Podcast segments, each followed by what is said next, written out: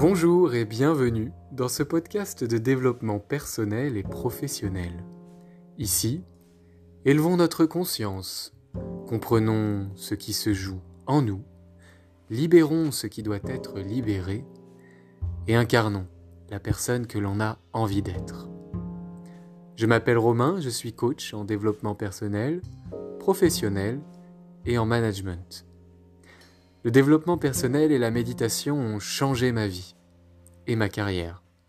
Aujourd'hui, mon but est tout simplement de partager avec vous ce que j'ai pu expérimenter et ce que j'expérimente encore, afin de vous accompagner sur ce beau et passionnant chemin qu'est la vie. Très bonne écoute.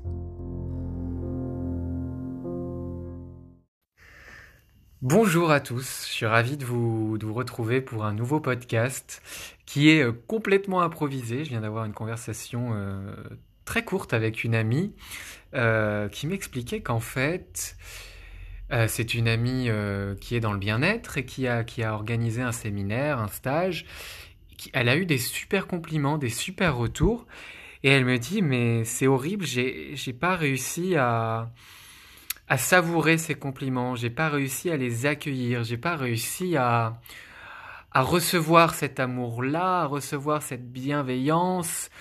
Et, euh, et finalement, en fait, euh, euh, voilà, j'ai tellement pas assez d'estime de moi que j'ai pas réussi à recevoir les compliments et toutes les choses magnifiques qui m'ont été dites.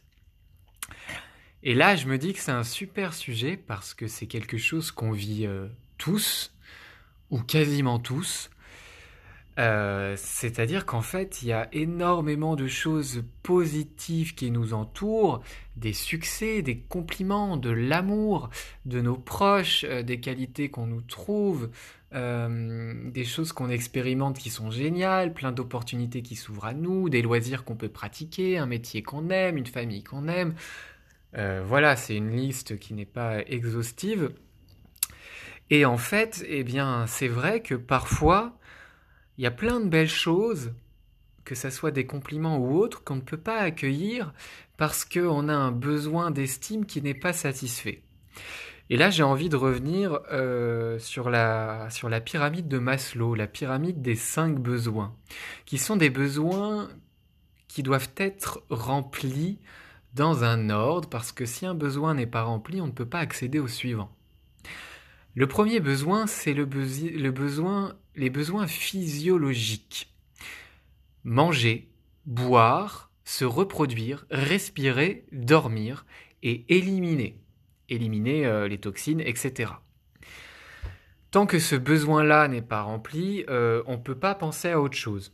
Et c'est pour ça aussi que parfois euh, on peut tomber dans l'incompréhension lorsqu'on voit euh, certaines populations qui sont dans la misère ne pas faire attention à l'environnement, jeter les poubelles dans les rivières. Je suis d'accord, c'est mal, ou en tout cas c'est pas bien. Et je suis d'accord, ben ça, ça, va rien arranger de jeter des déchets dans la nature. Au contraire, c'est-à-dire que ça, ça, ça va ne faire qu'augmenter le niveau de souffrance pour l'humanité. Mais le fait est que humainement, lorsqu'un besoin physiologique n'est pas rempli, on ne peut pas penser à, autre chose, on ne peut pas penser à, à, à cet accomplissement-là. Donc il y a ce premier besoin physiologique. Ensuite, le deuxième besoin, c'est la sécurité. Une fois qu'on a rempli ces besoins physiologiques, dormir, manger, éliminer, eh bien on peut passer aux besoins de sécurité. Là, on va commencer à penser à avoir envie d'un environnement stable, d'avoir un toit qui une certaine stabilité pour nous couper de l'anxiété, des crises et être dans un environnement un peu plus prévisible où on sait qu'on est euh, euh, qu'on va survivre. Une fois que ce besoin de sécurité là est rempli, eh bien on va penser à un nouveau besoin, le troisième besoin qui est le besoin d'appartenance. Ce besoin d'appartenance, c'est vraiment le fait euh, là d'aller vers un environnement social, notamment l'environnement social du travail, qui permet aux salariés de se sentir dans un groupe.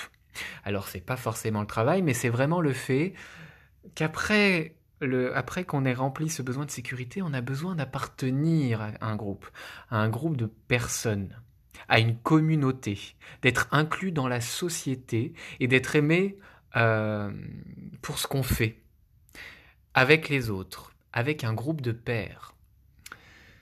Une fois que ce besoin d'appartenance est rempli, on accède à ce quatrième besoin qui est très intéressant dans ce podcast-là, dans notre point de départ vis-à-vis de l'estime, c'est le besoin d'estime, de reconnaissance et d'appréciation des autres.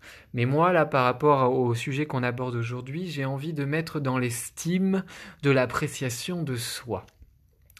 Alors la définition du besoin d'estime selon Maslow, c'est le travail accompli apporte la reconnaissance du patron, des clients, des collègues, des patients soignés.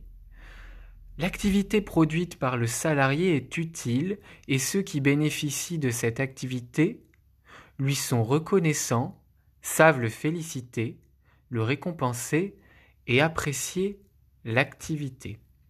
Alors là, je me pose une, question en même temps que, je fais ce podcast, je, je réfléchis avec vous.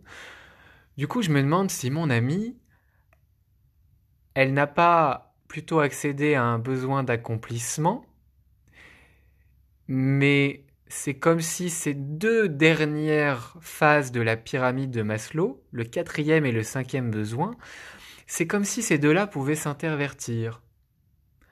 Tantôt l'un, tantôt l'autre.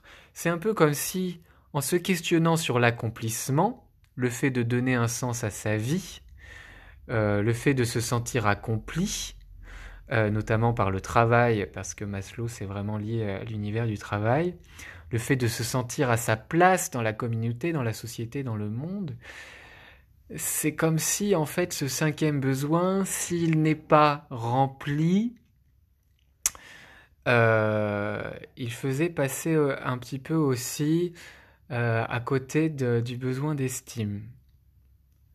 Alors je réfléchis avec vous, mais en fait je crois que mon amie, elle a déjà rempli son besoin d'estime, et qu'en fait là, elle est à deux niveaux de besoins différents, deux, deux niveaux de besoins d'accomplissement différents. Et en fait, dans son accomplissement, on pourrait inclure ce besoin d'estime de soi. Ce besoin d'estime qui, selon Maslow, est l'estime des autres en quatrième besoin, on peut dire qu'il y a un besoin d'estime supérieur, le besoin d'estime de soi. Et en fait, mon ami, ce besoin d'estime bis, qui est le besoin d'estime de soi, le besoin, le quatrième ennemi, avant l'accomplissement, qui est le cinquième, eh bien mon ami, comme elle n'a pas rempli ce besoin d'estime de soi, elle n'arrive pas à recevoir tout cet accomplissement de soi. Et finalement, eh bien, parce qu'elle fait un travail dans le bien-être, dans la thérapie, qui est étroitement lié euh, à, ses valeurs, à, sa mission de vie, à, ce en quoi elle croit, eh bien, euh, elle n'arrive pas à accueillir tout ça. Pourtant, c'est en phase avec ses valeurs, avec sa mission de vie. Mais elle n'arrive pas à l'accueillir, elle n'arrive pas à accueillir toute cette richesse, cette positivité, tout ce soleil, tout cet amour, tous ces compliments. Parce que son besoin d'estime de soi n'est pas rempli.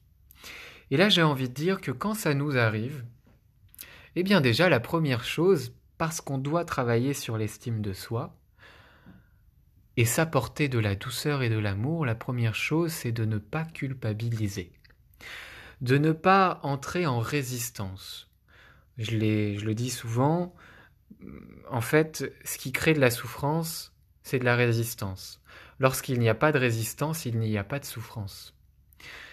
Et la première chose, lorsqu'on ressent ça, le fait de qu'on se dit en fait, euh, merde, je ne suis pas capable d'accueillir toute cette beauté, toute cette positivité, tous ces compliments dans ce cas-là, eh bien, c'est de ne pas s'en vouloir. De se dire, c'est complètement OK.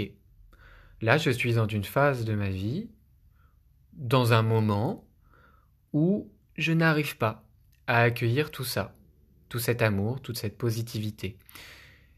Et ça nous arrive parfois en famille. Moi, je me surprends parfois à être entouré d'amour de mes parents et de mes proches et de, mes amis proches, et d'avoir l'air un petit peu fermé à tout ça, à ne pas réussir à rentrer dans cette douceur-là, à ne pas réussir à rentrer dans cet amour, cette abondance, ce tactile, tous ces câlins, toute cette bienveillance. à certaines périodes Eh bien c'est intéressant parce que ces périodes-là où je n'arrive pas à accueillir tout cet amour, ce sont des périodes où je ne m'apporte pas d'amour à moi-même. Donc je ne peux pas arriver à l'accomplissement parce que je n'ai pas d'estime pour moi.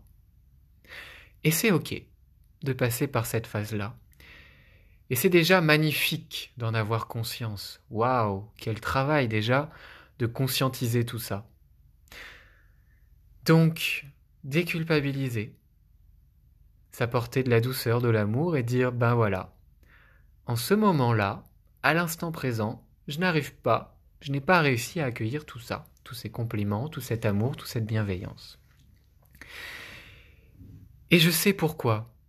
Ah, c'est soulageant de dire que je sais pourquoi. Pourquoi? Eh bien parce que je n'ai pas assez d'amour pour moi à ce moment-là pour accueillir l'amour des autres. Je n'ai pas assez d'estime de moi, d'estime de soi, pour accueillir l'estime des autres rapport à moi. Eh bien allons-y, accueillons ce sentiment, embrassons-le pleinement, et parce qu'on ne veut pas rester là-dedans, sans entrer en résistance, on va entrer dans une phase de travail bienveillante, une phase de développement de soi. Et on va travailler sur cette estime de nous.